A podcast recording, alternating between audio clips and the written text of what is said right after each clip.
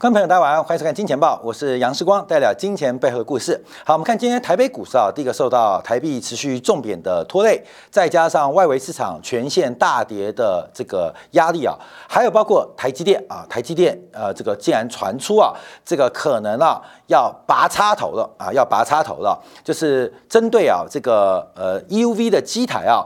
呃，据据说啊，按照外资最近报告啊，随着产能利用率的下滑啊，大概有四个机台要拔插头，要拔插头，要暂时的休息啊。那面对过去几年的高度资本支出的扩张，台积电来得及踩刹车吗？尤其传出三纳米的制程，因为单位成本过高。目前可能没有客户，所以我们看到整个半导体在技术、在资本的军备竞赛，很有可能形成一个产能过剩的局面。那另外更重要，在折旧提列结束的成熟制程，要面对大陆晶圆厂在未来两年全面投产的竞争压力。我们常提到，大陆要的这个价格水涨船高。大陆会做的这个价格啊，就是一个割喉战。那面对啊中国的晶圆厂的全面性的量产跟投产，在学习的过程当中，势必会产生极大的价格战啊。这是目前我们对于这两年的观察。所以台积电的股价在这边出现了重挫，也拖累今天台北股市的发展。那最妙的是啊，因为台积电啊之前呢公布上个月的营收啊，七月份营收一千八百六十七亿台币，才刚刚刷新历史新高。昨天呢，联电公布营收也创下近一年的新高，这就是非常非常可爱的一个数字。为什么哈？为什么？因为上游的啊这个订单正在大量的冲单，下游的终端正在为库存的堆积而苦恼。可是站在中间的。台积电、联电，他们的营收却创下新高。那为什么？因为抽单来不及啊，抽来不及。因为随着这个半导体的制程啊，呃，它它的这个过程啊，少说也要九十天哦。从这个设计导入开始进行加工，可能要六十天到九十天才能完成晶片的，不管是制造甚至封装。所以我们看到这个目前台积电、联电它的营收越好，半导体的股价就越惨。台积电、联电营收创新高，也就可以看到整个费城半导体指数遭遇到面底之灾，因为库存越堆越多。那这个反应会在什么时候发生？像台积电、联电，大概就明年的第一季就会见到营收普遍的一个明显下滑。这就跟我们之前提到的这个海运股啊，特别是货柜航运啊，其实我们早在几个月前啊，就在节目当中提醒大家注意到。估计在二零二四年，台湾包括长阳、明外海都有可能亏损一个股本啊！这我们最早跟大家做说明的，现在大家开始相信，看样子真的可能会发生哦，而且提早会发生。为什么？股价反映的就是未来的产业景气。所以从整个晶圆半导体，不管是台积电、联电的价格，像台积电的这个股价的侧幅满足啊，这个我最敬佩的蔡生蔡老师已经画到。两百九十八块啊，两百九十八块，就是这波台积电应该从中期的侧反足有机会见到两百九十八块。那蔡正蔡老师啊，当然是技术派的权威啊，所以他这个侧幅满足啊，应该成型或成功几率非常高。那到底什么原因让台积电有可能变成两百九十八块？现在从记忆体、从封测、从载盘全线在拉警报。面对这种零售，面对这种消费的泡沫。投资人可能为这个进行很多的买单。好，这个买单呢不止在这边啊，我们看一下汇价变化。因为我们看过去几年啊，这个亚元的货币随着资本的大举的流入，都出现了欣欣向荣的发展。可是随着美国这一波的加息与众不同，第一个看到这个纳斯达克，美国科技股指数连续第七天下跌，它这个麻烦了，连续第七天下跌，你知道什么麻烦吗？视光经济来敲键盘，因为到底。上一次连续七天下跌是什么时候？结果终于敲到，很累，你知道要算连续连续七天下跌，你认为是二零二一年来首见吗？不是，二零二零年来首见吗？不是，二零一九年来首见吗？不是，二零一八年来首见吗？不是，二零一七年以来首见吗？不是，看到没有？注意哦，这是二零一六年十一月以来第一次见到纳斯达克连续七天下跌。连续七天下跌。那今天晚上我们看纳斯达克会不会连续第八天下跌？现在啊，这个主跌段已经开始，所谓的戴维斯双杀，就跟我们预测油价一样，一旦八十五到九十块这个区间被跌破，那就是主跌段开始。油价在昨天。创下了近八个月新低，来到了八十五块。好，油价怎么看？等一下，今天部分我们会做一个观察跟说明。好，现在这个主跌段，全球资本开始出现那个情势逆转。好，我们看到台币啊，今天受到亚元的拖累啊，今天继续创下新低，来到三十点九四二啊，三十点九四二。那世光经营这家公司，经营金钱豹这家公司啊，其实也没有做什么投资，唯一能投资的就是美元啊，美元，因为 Google 啊。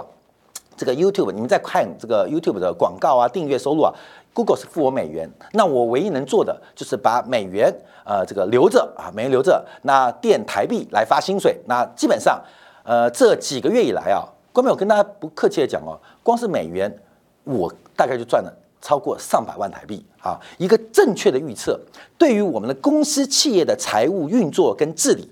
都会创造非常额外的收益，就会创造极大的收益啊，极大的收益啊，这个是目前我们观察到，所以台币继续贬值。好，我再次跟大家做报告啊，观众朋友怎么看台币啊？怎么台币？这个不是从利差做观察，我节目已经讲，这是第三次哦。大家要知道，上一波台币大幅升值，我们用宏观的供应链。价值链分析，这是东西冷战的结果。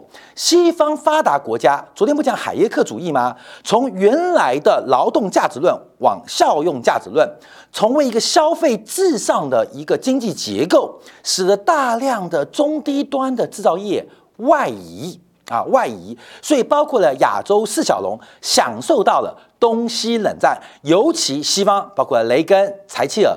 呃，崇尚的海耶克消费至上主义，好，这一波啊是所谓的全球的冷战红利那，台币大幅走升。后来啊啊，当然一九八九年啊，苏联解体了，呃，柏林围墙也倒了，所以这个红利就结束喽。这红利结束，所以台台币啊进行了将近十年的贬值，因为找不到第二个长期增长的引擎。那什么时间逆转？在两千年。在两千零二年，随着次海呃，随着这个网红泡沫，还有中国的入市，大量的台商享受到了中国的改革红利。好，哥们，就这一波，就这一波啊，就这一波。所以我们要看汇率，只要看长期，不单单是利差的问题，不单单是资本流向问题，要看本质，就是我们在全球的价值链处接处在第一个什么位置。而全球的趋势现在是往上还是往下？这对于台币的长期走势极有帮助。好，那我们现在确认事情，按照贝莱德的 CEO 在上半年的年报提到，全球化的时代已经宣告终结。好，观众朋友，那我们现在干嘛？我们会面对一个面对一个接近一九九二年到两千零二年十年的贬势哦。我们先把时间抓出来，台币会贬到什么地方不确定，但贬多久基本上是可以比照之前的发展，也就是台币会贬多久，会贬非常久，不是十个月哦，也不是两年哦，它最起码这个大周期台币的贬势可能就是五年以上。甚至不排除有十年长期弱势的可能，这个国民要特别做留意。所以，我们怎么看长期？怎么看？为什么台币说三十五块会破？因为长期的全球的分工出现了重大的改变啊，重大的改变。而台湾地区，特别是一个强大制造力、依赖海外市场、依赖全球化、依赖供应链的角色，那。一旦这个长链变短链，全球化破碎啊，基本上台湾的红利下一个在哪边不知道啊？各位在找到之前，你要做好准备，它会贬多久？可能贬十年的时间啊！这大家特别做观察啊。好，那我们先看一下，那外资刚刚外资不会不废话，就更不用我讲了，外资去年就知道了，既然要贬十年，那我第一年就会出，所以外资现在排队会出，不断的排队会出，光明你懂吗？因为这个汇出啊是清仓式的汇出，因为长期看坏台币或台币资产，所以外资目前的作为就是清仓性的卖出，因为已经做多十年了嘛。但现在要转折，就是清仓性卖出。同样，我们看到韩元啊，韩币，韩币今天继续创下十三年的新低啊，十三年的新低。这个韩币在今天仍然也是出现重贬，创下了两千零九年四月以来的新低。创十三年新低了不起吗？台币创三年新低，我们看到贬值的更多。好，我们再看一下这个人民币啊，人民币今天几乎要贬到一比七哦。离岸人民币最多啊，最低的时候一度达到六点九九四六，而且跟在岸价拉开。现在观察，因为在岸价代表境内的外汇需求，离岸价代表境外的外汇需求，人民币市场。啊，看到没有？这个离岸价、在岸价就是境内、境外，因为中国的呃这个资本管制啊还没有完全的放开，所以会分成境外跟境内人民币对外汇的供需关系。这两个关系理论上它会出现均衡价格，就是同价会等价。可在一些趋势发生过程当中，就会有不同的供需关系，可能境内的外汇需求没那么大。可是境外的外汇需求很大，就会形成离岸价比在岸价弱势。那当然，我们看到在这期这几天啊，尤其我们昨天节目做到一个重点哦，我们把一个时间的转折抓出来，就是这一波全球货币的急贬跟日美元的强升，非常有可能在。未来很短时间出现一个关键转折日啊！昨天今天感跟大家做了一个压注啊，瞎猜的啊，瞎猜的。那会不会对啊？猜对是你运气好，猜不对是时光常常猜错啊。所以我们昨天今天感就做了一个压注啊，把时间呃压了出来啊。那我们现在观察，因为呃人行调降呃调升啊调降了这个呃外汇存款外汇存款的准备金的比率，所以基本上这个在岸价。能控制，可是离岸价不能控制哦。离岸价相对于香港啊，相对于台北，相对英国啊，基本上这个离岸人民币基本上就外汇的需求，所以目前人民币的抛售压力也非常大。那更重要的是，人行不是要逐贬，而是要阻止贬势过快。这几天我们看到一个现象，就是人民币的中间价跟合理理论价的差值越拉越开。人民币的中间价是一个。黑盒子，各位，黑盒子。那很多的这个新闻机构、投资银行试图摸索这个黑盒子当中的定价系统啊，所以大家有做一些观察。其实说难也不难了，有机会跟大家做说明。可这个黑盒子的定价系统跟黑盒子出来的价格有极大落差，就是我们看到这个偏差值，人民币中间价跟人民币的这个黑盒子中间价这个定价的黑盒子当中。这个差值，这个差值创下历史最高，创下历史最大，懂了吗？就是香呃猪肉进去，香肠出来嘛。但香肠进去会猪肉出来吗？我看到没有？这个黑盒子里面到底是化学变化还是物理变化？理论上是物理变化，一加一进去出来等于二。可是，一旦有一些人民银行的主观意志。它就产生了化学变化，就会出现很神奇的事情哦。香肠进去，猪肉出来。以前试过有个学妹啊，是台北非常有名的这个呃呃这个羊肉的批发商啊。那时候我们念书啊，她是我另外好同学的女朋友。然后有一天就跑来跟我们讲说：“哎，学长。”我跟你讲哦，我们家昨天买一个机器，OK，在台北市啊，家里后院有活羊的就他一家，因为他是台北市的一个羊肉大批发嘛，所以全台北市家里后院养了几十只活养的就他家啊，那个不是养，是因为他准备要去屠宰加工。他说我爸昨天买一个机器，好神奇哦，就把羊四肢绑起来，把头勒住，就进去之后，哐哐哐哐哐哐，出来羊肉就分解了。好神奇哦！那我们当然很好奇啊，那是不是倒倒倒退就变一只羊回来哦？后面什么？就是黑盒子啊，这个机械加工，而这是物理逻辑，可是产生变化，主观意志，我们就要从这个主观意志，人民币的中间价为什么跟离岸价、在岸价出现那么大价差？就是人民币中间价比较高啦，比较贵啦，原因就是里面出现了人行的主观意识，试图主贬，是只有人行主贬吗？不是，韩国央行说要用霹雳的手段。主贬，那我们就看多霹雳啊！好，那我们看一下日元啊。那呃，日元越贬越快啊。本来一天贬八毛、贬九毛的，现在一天贬一块。本来是一天贬一块的，现在一天贬两块，创下二四年新低啊！创二四年新低。那日元我一直提到它的日本央行的 YCC 的政策，在现阶段看看起来啊，就是一个日元的自杀方案，自杀方案，所以要特别注意到这个机会，不要用手去接，要用水桶去接。我们已经讲很多次，日元的贬值这一场巨大的财富重分配机会，你不要用手接，因为掉下来的财富会把你手砸到骨折。你要用水桶接，你要用浴缸接，它正在发生。它正在发生啊，所以我们看到日元的疯狂贬值啊，不要去摸它的低点，不要摸它低点，因为日本央行的货币政策 YCC 没有改变之前，那就是一个日元自杀方案啊，就是日元自杀方案啊，关键所以我们要特别做观察。好，那主要我们看到目前啊，这个日元啊，以短期的一个关注啊，那简单来讲啊。就是在呃衍生性商品市场啊，都在开始积极的追空啊。那这个追空不见得是投机操作，而是避险操作。因为日元的疯狂贬值，像那个什么藏寿司啊，这个公布财报嘛，今天股价崩盘嘛，在日本股市大跌。为什么？因为受到日元贬值的压力，日本人鲑鱼吃不起了，你知道吗？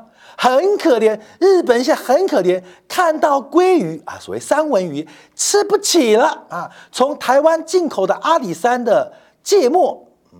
买不起了，日本人现在真的很可怜。日元照这个贬值啊，我们刚才讲日元，日本人的今年的人均 GDP 啊，呃，台湾就要超过日本哦，这是一个历史的时刻，因为疯狂的贬值，所以现在不是投机的压力，而是一个短多杀中多，中多杀长多啊，这个框架大家特别做观察。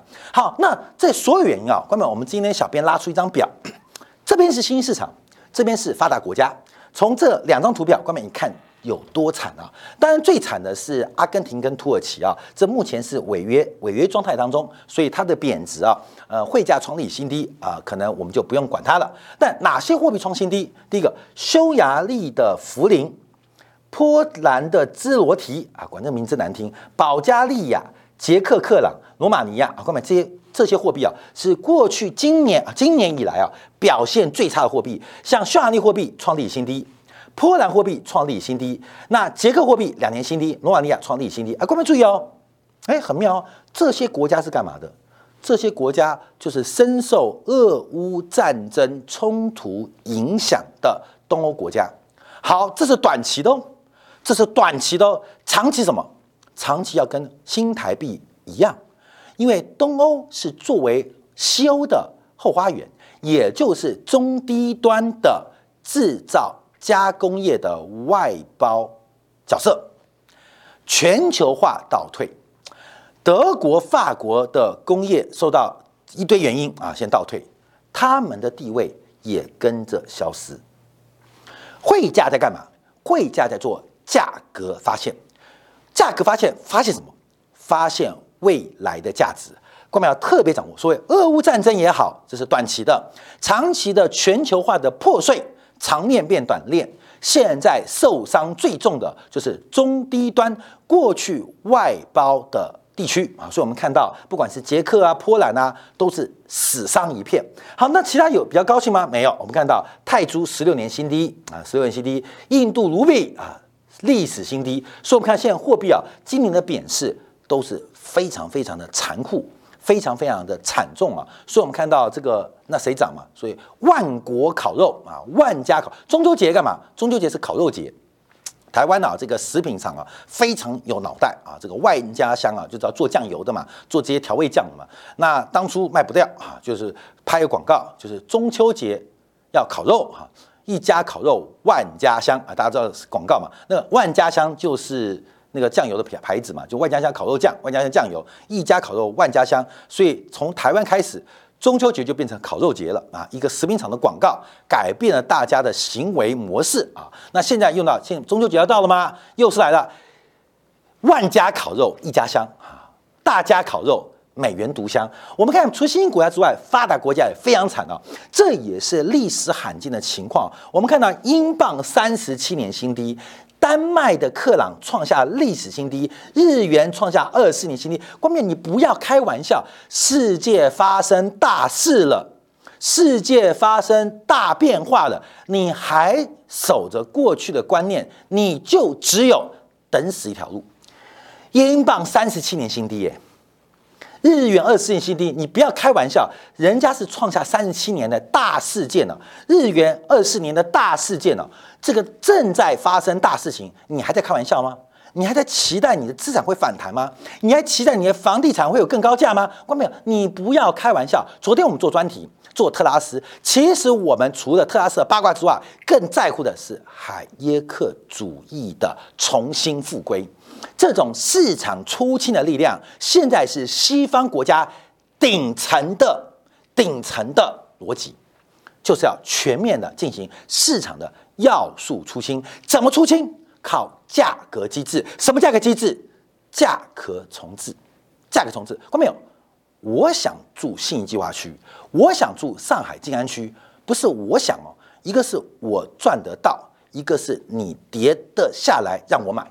然后根本就两个逻辑嘛，一个就是我收入暴增，一个就是我收入稳定。可是你下来等我，你下来来下来找我，这就是个市场价格机制正在发生。所以我们昨天要做这个专题，主要原因就是要讲海耶克的逻辑，从特拉斯会选上英国保守党党魁，就英国老板呐，英国总统，英国首相，这是代表什么意思？我们不要看一个人，我们看这个系统，这个政治系统。这个目前流行的哲学理论，在这个政治跟社会系统为什么会跑出特拉斯这个女性的首相？不是这个特拉斯，还是特斯拉，还是特惠拉？不重要，是你要从这个产出的结果回推那个系统。哎，跟人民币中间价的黑盒子一样哦，到底是物理变化的产出，一加一等于二。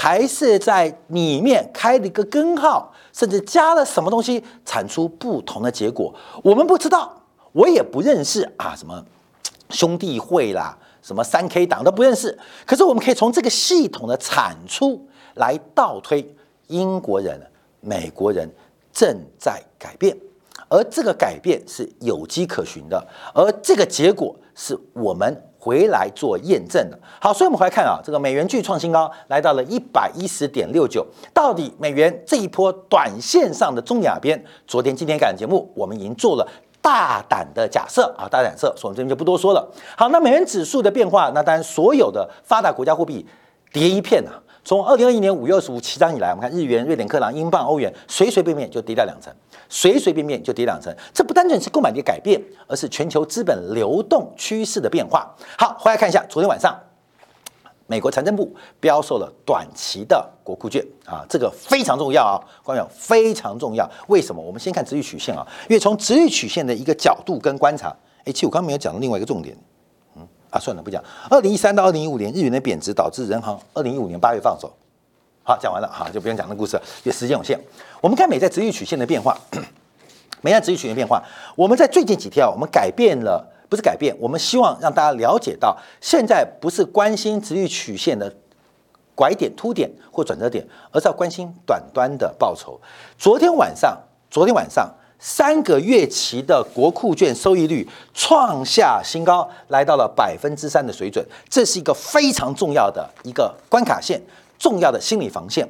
美国的国库券，财政部发行的国库券，市场的值利率突破了百分之三，突破百分之三，这是一个非常恐怖的报酬率哦。为什么？关明月三个月之内，美国破产。倒闭的可能性趋近于零，所以在美元汇率走强的背景下，我们撇除不论，光从它的报酬率观察，已经打败了全球百分之九十五的个股收益率。注意哦，我们那天有提到啊，股票有三个嘛，一个叫 EPS 啊，关键大家都喜欢看 EPS 做股票，可是 EPS 是公司的赚钱，真正最重要的是，我们知道就是股利的分派 dividend 啊。股利的分派率，这两个是有落差的哦。EPS 的收益率可能是百分之六，可能是百分之八啊，这个导数就是本一比啦。可是真正分出来的股息值利率一定比这个低，可能只有百分之四，也可能只有百分之三。所以面对资产的决策当中，我们 EPS 这叫做昨天我们节目做的效用价值，而这叫劳动价值啊。后面有机会再提到，就是从股利的逻辑来跟它做竞标。资产的决策，看没有？你是不是人往高处走，水往低处流？钱是往高收益的报酬走。那高收益的报酬走，钱也是往低风险的资产去哦。所以我们看到三个月国库券绝对会比其他的公司债或比股票来的更安全、低风险啊，低风险啊，基本上低风险嘛。美国三个月国库券绝对是低风险啊，无风险啊。美国三个月倒掉的可能性趋近于零啊，趋近于零，好，完全无风险。而至少它既然低风险又高报酬。你不把股票卖掉去买国库券，这在投资的理性逻辑是一个非常非常愚蠢的行为，非常愚蠢行为，关没有？就非常愚蠢。你还不把股票卖掉，是非常愚蠢。而三个月的国库券几乎就等同美元现金的报酬率。好，什么意思？假如到现在还不懂得现金为王，还要抱着股票等它反弹、等它回升、摸底，非常愚蠢，关非常愚蠢。所以你现在看到很多财经节目啊，叫你摸底啊，摸底，关没有？叫摸底接啊，这是可能这是今年两年来最好的买资机会，这绝对是外行啊。因为你从股利的报酬率、从风险偏好的决策，你都会观察三个月的国库券的报酬率几乎打败百分之九十五的股票，这代表。国库券的这个报酬率更高啊，更好，所以我们来看一下昨天晚上美国的一个标售行为。昨天标售了三个月期的国库券五百四十亿美金，六个月国区国库券四百二十亿美金，还有一年期的这个叫做债了啊，三百四十亿美金。这个背景啊是最近啊美国出现一个短端的资产荒，因为大量的流动性啊，呃找不到更好的配置嘛，所以出现资产荒。就是我提到了，哎，我们上节目也提到。短端的这个货币市场利率已经超过了这个 overnight RRP 的一个报酬率哦，这个非方瑞的控制会出现一些变化啊，这我们节目前几天说过。好，我们先观察，现在为什么没有没有大家还去存什么 overnight RRP 啊？银行端上银行去存这个东西啊？原因是因为资产荒，资产荒。好，所以美国财政部从九月、十月、十月开始会一连串发行很多的短期国库券。或叫国债了，因为一年以上叫债，一年以内以内叫券了，就短端的资产来满足市场的需求。好，各位注意要因为资产荒，进而流动性过剩，而且大量资金，有钱人嘛都卖光了嘛，现在就是小白散户还等着反弹，有钱卖光了都闭嘴闭嘴闭嘴，你要买什么？嘘嘘。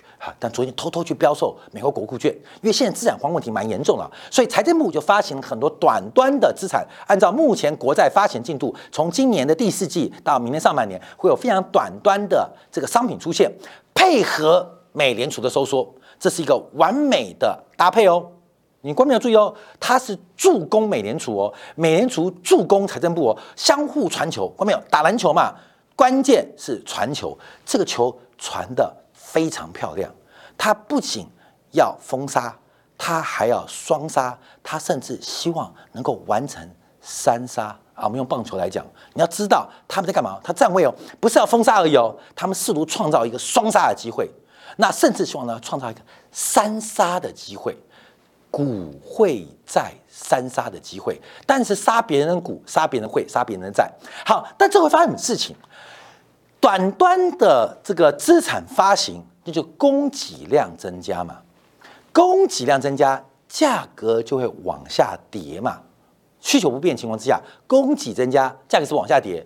而国库券也好，债券也好，价格跟报酬率是反相关、反向的关系，是负相关。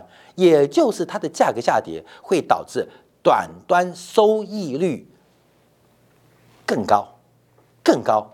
所以不是封杀，也不只只是双杀，他要三杀哦。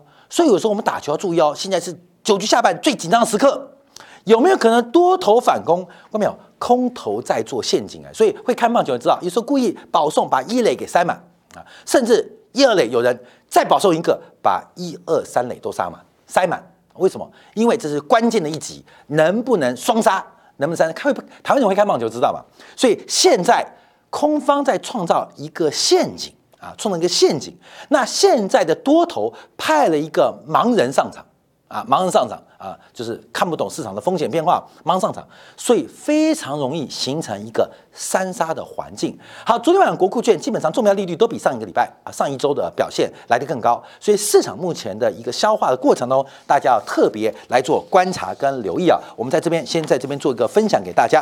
好，我们休息片刻，回来就要观察啊，这个商品价格啊，月油价创下八个月新低，油价创满，我跟你讲，最近很烦，因为我们从六月十五号啊。这个布兰特原油一百二十一块的时候，我们就领先市场说油价要跌了啊！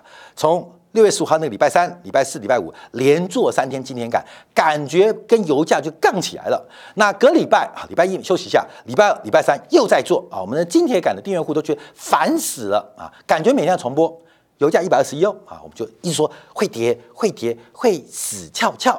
那谁会跌？我看是没定金铁会跌，谁会死翘翘？没定金铁死翘翘，结果就一路到今天八十五块钱。这过程当中啊，每一个反弹就有一堆金铁杆的订员说：“世光，油价反弹了怎么办？我怎么知道怎么办？那想这怎么办？我们休息片刻，从美国实利率准备创高来看一下黄金的危机、油价的破底，还有包括了大宗商品的全线主跌段的行情正在启动当中。